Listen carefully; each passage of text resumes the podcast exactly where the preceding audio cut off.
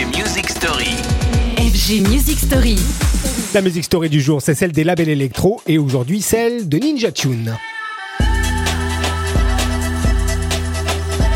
Une semaine pour parler avec vous des labels les plus influents et aujourd'hui encore un historique, 33 ans d'âge pour Ninja Tune, probablement l'un des labels anglais les plus iconiques, les plus innovants aussi. Ces dernières années et ces derniers temps, Ninja Tune inonde le marché de nouveaux talents, des noms euh, qui viennent s'ajouter d'ailleurs aux anciens qui s'appellent Amon Tobin, Bonobo, Diplo et qui en 2023 ont fait souffler un véritable vent d'air frais, parfois electronica, comme l'excellent Barry Can Swim.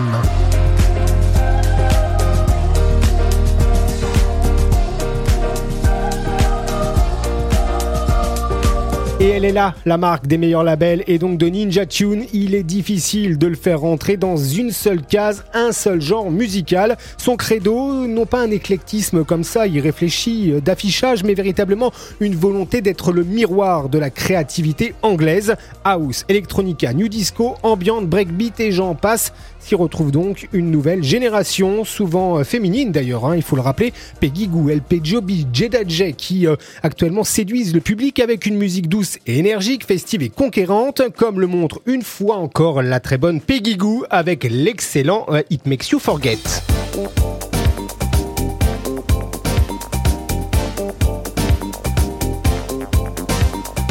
Surprenante hein, la discrétion de Ninja Tune après 33 ans d'existence et tant de titres et d'artistes iconiques sortis ou découverts.